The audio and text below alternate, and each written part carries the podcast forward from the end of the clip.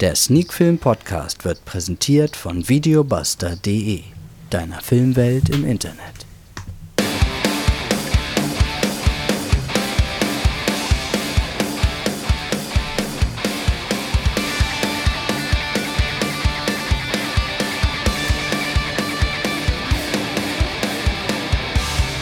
Sneak Film To Go Folge 166. Heute mit drei Filmen und zwar die Sinnlichkeit des Schmetterlings, Kuwades Aida und Kaiserschmarrn Drama.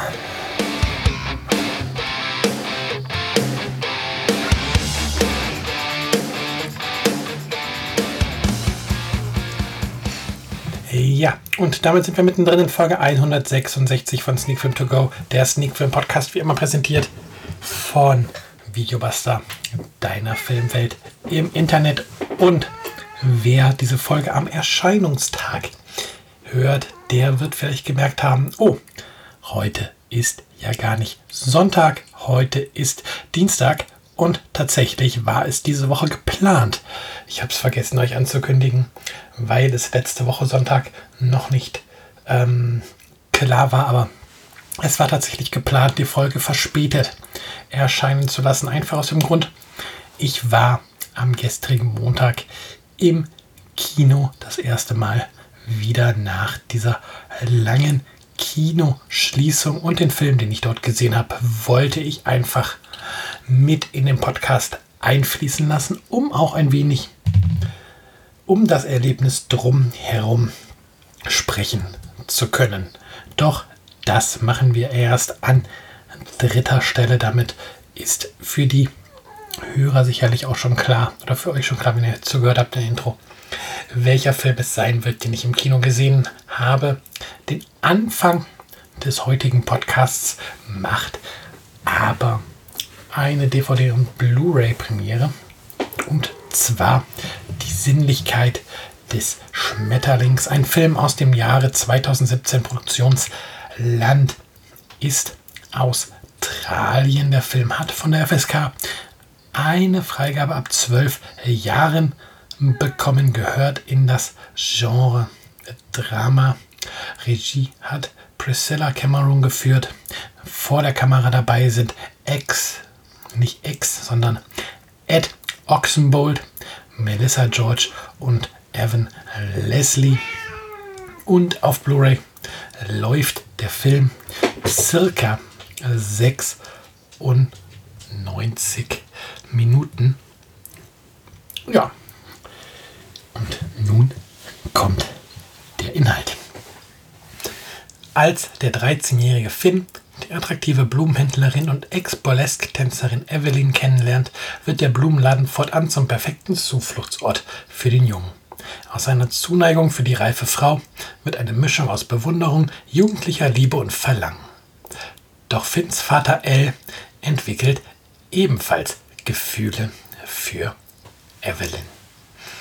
Eine sehr kurze Zusammenfassung der Inhaltsangabe, die zumindest die Grundzüge des Films ähm, wiedergibt und ja, zumindest grob abreißt, was den Zuschauer bei die Sinnlichkeit des Schmetterlings erwartet. Da ist allerdings noch viel mehr, was der Film bietet. Der Film ist eigentlich eine äh, sehr schöne Coming-of-Age-Geschichte mit dem 13-jährigen Finn eben im Mittelpunkt. Zugleich ist der Film aber auch ein bisschen Familiendrama. Die Beziehung zwischen Finn und Vater L ist nicht ganz einfach.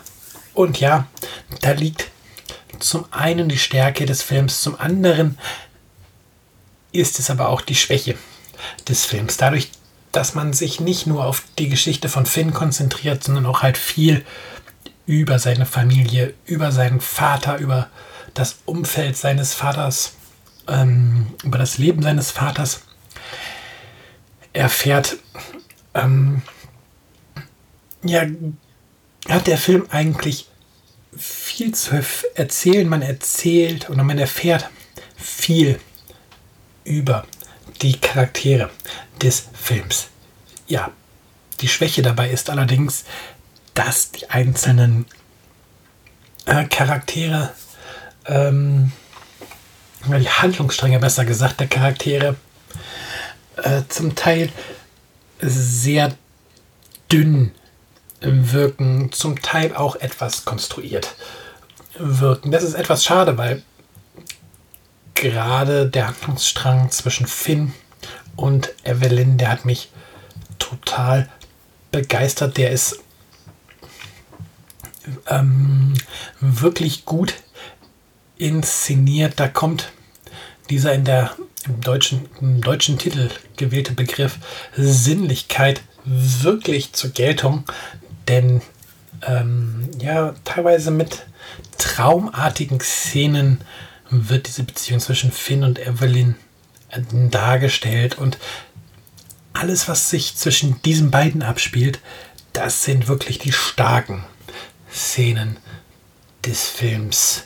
Ähm, ebenfalls immer noch sehr stark sind die Szenen zwischen Finn und seinem Vater.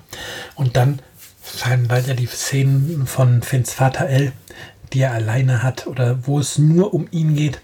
Ja, die fallen halt doch hinten ein wenig rüber. Die sind deutlich schwächer als eben die Szenen zwischen Finn und Evelyn, als eben Finns Coming-of-Age-Geschichte, die der Film erzählt. Aber ähm, die Sinnlichkeit des Schmetterlings ist deswegen kein schlechter Film, allerdings dadurch halt auch kein ähm, perfekter Film oder ein Film, der nah an ein Meisterwerk herankommen würde. Es ist ein solides Drama, ein Drama, was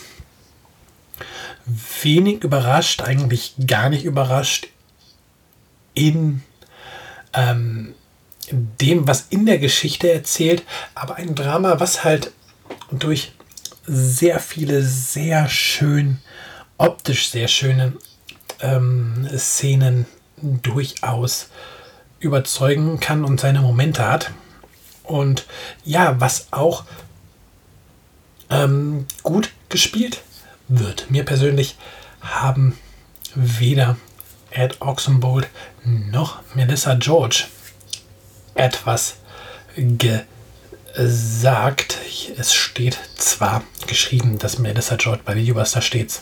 Der Star ähm, der Mosquito Coast Serie ist, aber ja, Mosquito Coast kenne ich auch nicht. Von daher ähm, tatsächlich zwei Darsteller, die mir gar nichts gesagt haben. Auch Evan Leslie als Vater L.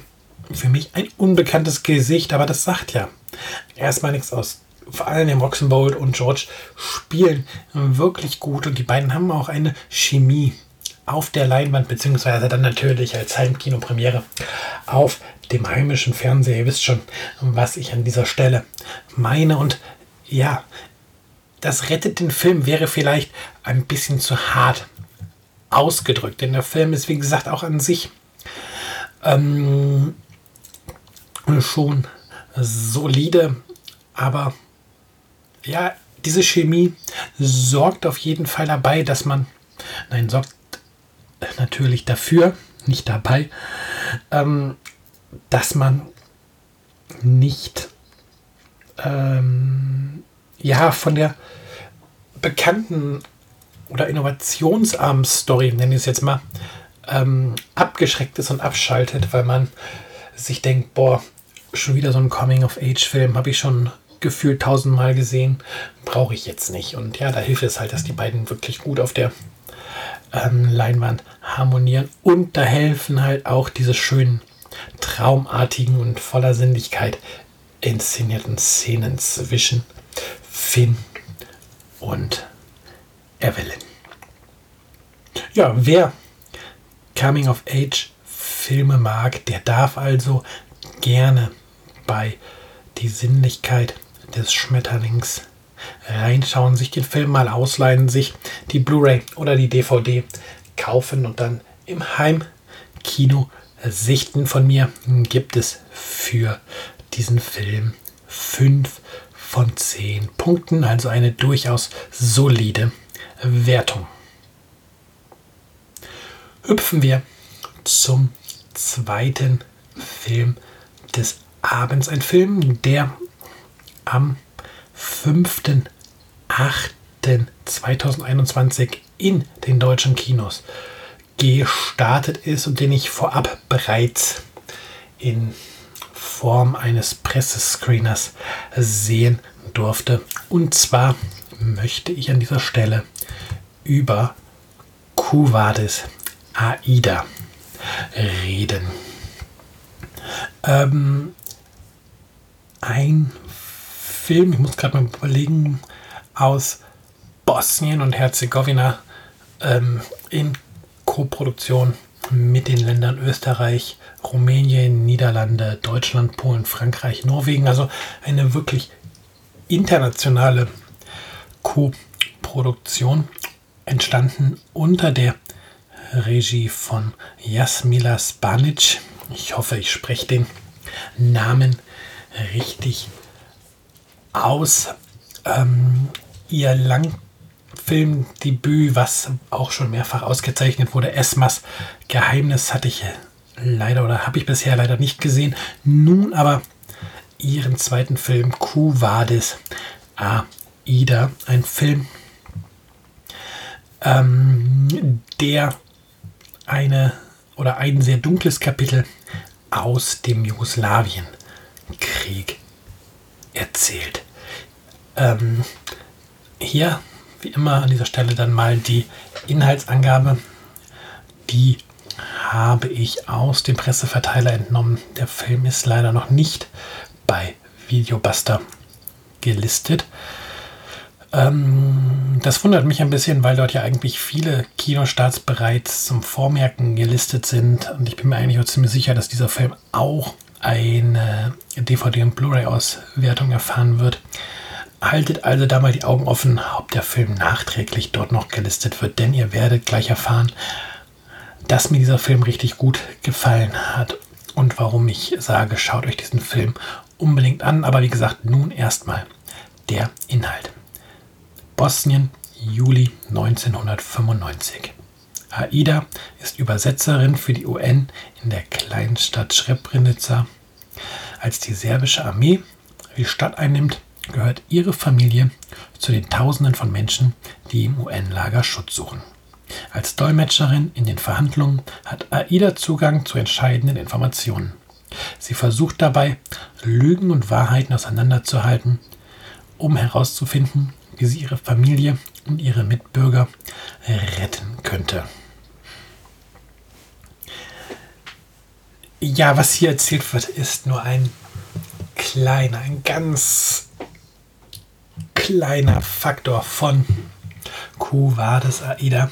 Tatsächlich geht es mehr um das, was in dieser kleinen Stadt passiert ist. Und ähm, die Figur Aida wird ein wenig als Ankerpunkt für diese Geschehnisse, für die Erzählung dieser Geschehnisse ähm, genutzt und tatsächlich auch die Geschichte mit ihrer Familie ähm, hilft dabei einfach exemplarisch einmal zu sehen, was so ein wenig in Betroffenen in der Figur Aida auf der einen Seite und in dem Betroffenen auf der anderen Seite, der ähm, unter den äh, Flüchtlingen so vor sich geht. Und ja, die Figur Aida und ihre Familie dienen halt dafür, dazu, ähm, den Zuschauer mehr in den Film reinzuziehen, was für mich aber tatsächlich gar nicht nötig äh, gewesen wäre, weil die Geschichte es tatsächlich schafft und die Inszenierung es auch tatsächlich schafft, dass man fast durchgängig einen Kloß im Hals hat, dass man ja als jemand, der in Deutschland aufgewachsen ist, für den ähm, Jugoslawien jetzt auch gar nicht so weit weg ist ähm, und der Krieg auch noch gar nicht so lange vorbei ist, ja, also für mich war das einfach so nochmal erschreckend zu sehen in filmischer Form, was da wirklich passiert ist. Ich war zu dem Zeitpunkt dieses Massakers 17 äh, oder noch nicht ganz 17 im Juli 95 und ähm, da hat man zwar aus den Nachrichten mitbekommen, was dort passiert, aber das Ausmaß war zumindest mir zu dem Zeitpunkt noch nicht bewusst. Und jetzt dieses Thema in einem Film zu sehen und äh, dieses Thema, was jetzt auch tatsächlich filmisch bei weitem noch nicht abgegriffen ist und äh, sehr, sehr selten zur Sprache kommt, in einem Film zu sehen, ja, das ist halt tatsächlich ähm, zum einen interessant und gerade dieses wenig abgegriffene des Themas war es auch, was mich dazu bewegt hat, mich für den Film zu interessieren.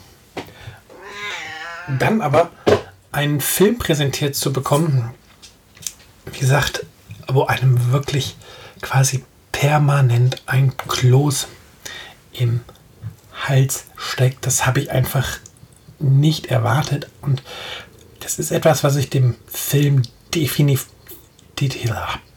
definitiv positiv anrechnen möchte, dass er dies schafft, dass er es schafft, von Anfang an bei mir als Zuschauer ein ungutes Gefühl ähm, zu erschaffen, dass er es schafft, mich von der ersten Minute ähm, an den Bildschirm zu fesseln, mich dazu zu bringen, mich mit den Flüchtlingen zu sorgen, ähm, mich zu fragen, was die UN dort eigentlich gemacht hat zu der Zeit dieses Massakers und, und, und. Das ist einfach, hier greift jedes Rädchen in der Inszenierung perfekt ineinander. Ähm, vor allen Dingen auch, wenn der Film es schafft, mit einer sehr, sehr schrecklichen Szene äh, in, die, in die Schwarzblende zu gehen und man eigentlich befürchtet, jetzt kommt der Abspann und äh, die Regisseurin dann nochmal einen etwas versöhnlichen Epilog nachlegt. Ja, das ist einfach, da merkt man einfach, hier war jemand am Werk, der Geschichte aufarbeiten möchte, der Geschichte ähm, in Form eines Films aufarbeiten möchte, aber der diesen Teil der Geschichte nicht zur bloßen Unterhaltung verkommen lassen möchte, sondern tatsächlich, äh, man geht sehr ruhig an die Sache, man es wird auf übertriebene Dramatik äh, verzichtet. Und es sind die vielen kleinen Dinge, in der Handlung, die einen halt sprachlos zurücklassen, die halt diesen Kloß im Hals verursachen. Wenn da bewaffnete Truppen ähm, von Ratko Mladic vor dem UN-Lager ähm, stehen und ihnen gegenüberstehen UN-Soldaten, die fast noch Kinder sind, die quasi gerade aus der Ausbildung kommen. Und äh, ihnen wird gesagt, so ja, wir wollen jetzt hier rein mit den Waffen und gucken, ob hier drin bosnische Soldaten ähm, quasi Zuflucht gesucht haben und beschützt werden. Und ja, am Ende müssen die UN-Soldaten nachgeben und das Tor geht auf und diese bewaffneten Truppen stehen mitten zwischen den Flüchtlingen das ist einfach, ja, mir kam Gänsehaut im negativen Sinne in diesem Moment und ja, stellenweise nicht unbedingt an dieser Szene, aber später im Film musste ich auch mit den Tränen kämpfen, weil eigentlich tut jede Szene auf irgendeine Art und Weise irgendwie weh und nicht weil ähm, man es darauf anlegt, jetzt Gefühle zu triggern, sondern weil es einfach gelingt, ja, dieses dort stattgefundene Massaker, diese ganze Situation um das dort stattgefundene Massaker ähm, so gut darzustellen, dass es einfach passiert, dass diese Gefühle geweckt werden. Das wirkt einfach nicht gewollt. Das ist einfach das Thema, was mit so viel Fingerspitzengefühl erzählt wurde, was dann dafür sorgt, dass man halt da sitzt und wie gesagt diesen Kloß im Hals hat, mit den Tränen kämpfen muss und ja, sich noch fragt, wie konnte das passieren?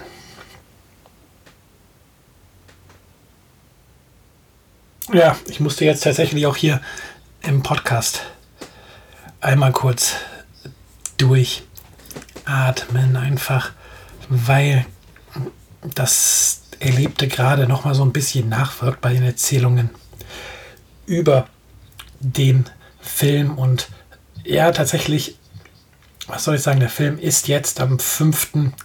August in den Kinos gestartet, hat es natürlich sicherlich schwer gegen die ganzen anderen Filme, die ähm, Corona-bedingt jetzt auch wieder in die Kinoseele drängen und die Anzahl der Kinoseele ist nun mal begrenzt. Aber solltet ihr die Chance haben, den Film jetzt zeitnah im Kino schauen zu können und ähm, ihr, ihr seid geschichtsinteressiert, dann bitte, bitte, bitte schaut euch diesen Film an. Das Ding ist einfach ein gigantisch guter Film. Er tut weh. Es ist alles andere als einfache Kost. Feel Good Movie, no way. Das ist ein Wort, das kommt bei diesem Film keinster Sekunde irgendwie auch nur in ein Film, der echt weh tut, der echt anstrengend, aber er ist ganz, ganz großes Kino und ich vergebe die 10 Punkte nicht oft. Kuvades Aida bekommt von mir heute die 10 Punkte. Also nochmal 10 von 10 Punkten für Kuvades Aida. Ja, und ähm, wenn ihr es jetzt nicht ins Kino schaffen solltet, äh, dann merkt ihn euch auf jeden Fall fürs Heimkino vor Cuvades. Aida ist äh, ein Film, der gesehen werden muss. Ja, kommen wir nach diesem doch sehr harten Stoff wieder zurück zu ein paar schöneren Dingen, zu ein paar schöneren, nach schön, dadurch, dass der Film so gut war, war Kuvades Aida jetzt auch nicht schlecht oder schlimm. Nein, aber kommen wir zu Dingen, die eine positivere Grundstimmung haben.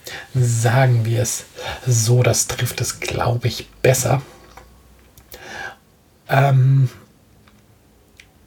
und zwar, ich war im Kino. Man soll es gar nicht meinen, tatsächlich, dass sowas noch geht nach den vielen, vielen Monaten wo die Kinoseele geschlossen waren. Aber gestern durfte ich endlich wieder ins Kino. Ich habe mich entschieden, den neuen Eberhofer Krimi Kaiserschmarrn-Drama auf der großen Leinwand zu schauen. Und ja, erstmal zum Kino-Erlebnis selber. In vielen Teilen hat sich Kino angefühlt wie vor der Pandemie. Klar, im Foyer beim Ticketscan, beim Kauf des Popcorns und der Getränke auf den Weg, auf dem Weg zum Platz gilt immer noch die Maskenpflicht. Aber ja, zumindest hier in Mettmann war es dann so, Platz genommen auf den gekauften Sitzen. Dann durfte auch die Maske abgenommen werden und der Film genossen werden. Ja, und tatsächlich Kino ohne Maske, schönen Film gucken, danach dann Maske wieder an und raus. Aber im Grunde, wie gesagt, es hat sich tatsächlich angefühlt wie Kino vor der Pandemie mit minimalen Einschränkungen. Und tatsächlich, ich wünsche mir so sehr, dass die Zahlen nicht nochmal explodieren, dass die Kinos aufbleiben können, dass ich wieder öfter das Kinoerlebnis habe und erleben kann. Ja, und der Film, wie gesagt, der hieß Kaiserschmarrn-Drama, der neueste Eberhofer Krimi, beziehungsweise die neueste Verfilmung eines ähm, Eberhof-Krimis. Und ähm, es geht um, jetzt bin ich hier einmal weggehüpft, es geht um Folgendes. Die Idylle des niederbayerischen Provinzpolizisten Franz Eberhofer ist in Gefahr. Das liegt weniger daran, dass das dorfbekannte Webcam-Girl ermordet wurde. Diesem Fall geht der Franz mit der gewohnten tiefen Entspanntheit an. Ausgerechnet jetzt sitzt sein aufdringlicher, aber stets hilfreicher Co-Ermittler Rudi nach einem Unfall im Rollstuhl und gibt natürlich Franz die Schuld dafür. Als Rudi sich dann auch noch auf dem Hof einnistet und eine Rundumbetreuung von Franz erwartet, ziehen erste dunkle Wolken im Paradies auf. Richtig bedroht mit Eberhofers Ruhe, aber durch Dauerfreundin Susi, die sich mit Franz verhasstem Bruder Leopold verbündet hat, um neben dem Hof ein Doppelfamilienhaus mit Gemeinschaftssauna zu bauen. Was auch Papa Eberhofer gehörig gegen den Strich geht. Und als wäre das Dorfleben mit einer rebellischen Motorradgang und Marihuana-Fleischpflanzerl nicht schon bunt genug, muss Franz auch noch entdecken, dass seine Freunde Simmel und Flötzinger Stammkunden beim Mordopfer waren. Der siebte Eberhofer, der erste, den ich im Kino geschaut habe. Und ja, eigentlich hätte er schon letztes Jahr ziemlich genau auch zu dieser Zeit in die Kinos kommen können. Jetzt hat er es also mit einem Jahr Verspätung mh, geschafft und die Verschiebung hat dem Film nicht geschadet. Er ist dadurch nicht gealtert oder sonst irgendwie und sondern einfach ja zeitlos und es tat gestern einfach gut, tatsächlich Eberhofer bei seinen Ermittlungen zuzuschauen, den bekannten Figuren dabei zuzuschauen, bei ihren skurrilen Erlebnissen, bei ihrem abgedrehten Kleinstadtleben in Niederkaltenkirchen. Ähm, die Story um den Mord ist gewohnt einfach. Es ist aber tatsächlich bei jedem Eberhofer Krimi bisher so gewesen, dass der eigentliche Mordfall mehr Aufhänger für das Leben drumherum ist, für einen, eine Momentaufnahme, einen Blick auf das Leben der Figuren von Niederkaltenkirchen und was da auch wieder in Kaiserschmarrn-Drama passiert. Das ist einfach ja zum Tränen lachen. Ähm, wenn da Franz seinen Vater auf seine charmant trockene Art und Weise dazu bringt, ähm, Protest, eine Protestaktion gegen den Neubau auf seinem Hof durchzuführen, dann bleibt einfach kein Auge trocken.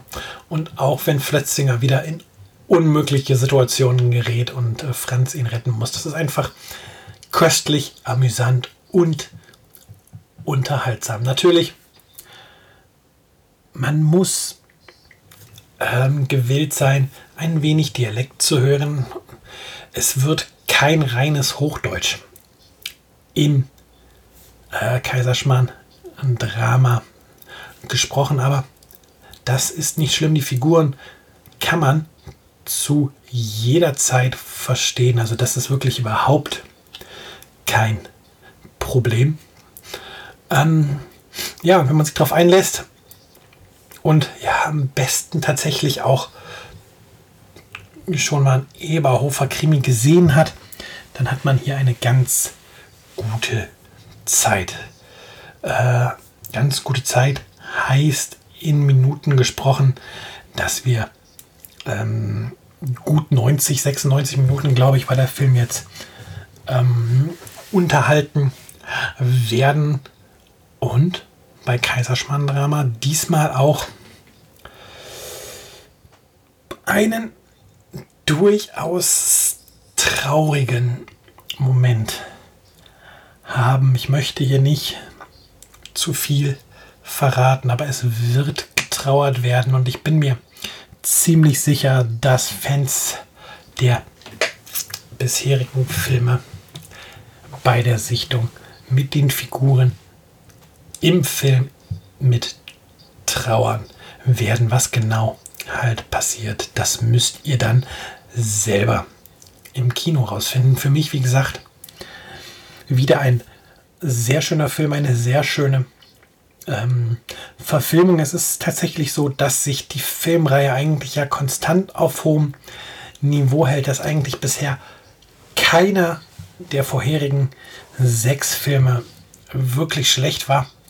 Natürlich gab es mal stärkere und schwächere Episoden, aber anders als bei anderen Filmreihen wird bei den Eberhofer-Krimis ein konstant hohes Niveau gehalten, was wirklich schon mal selten ist. Und ja, und Kaiserschmarrn-Drama reiht sich hier tatsächlich ein. Auch hier wird dieses Niveau gehalten. Und der Ersteindruck nach gestern Abend für mich ist, dass er ähm, für mich bisher auch der stärkste Eberhofer Krimi ist. Also tatsächlich haben wir mit Schweinskopf al dente einen Film, der hat acht Punkte von mir bekommen.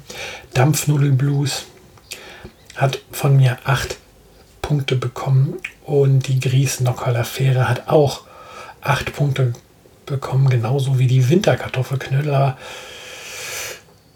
hier gehe ich sogar, ich muss es, ich mache es einfach, hier gehe ich einen Schritt weiter. Ich, hier gibt es diesmal neun von zehn Punkten. Es ist für mich einfach der bisher ähm, stärkste Eberhofer Krimi.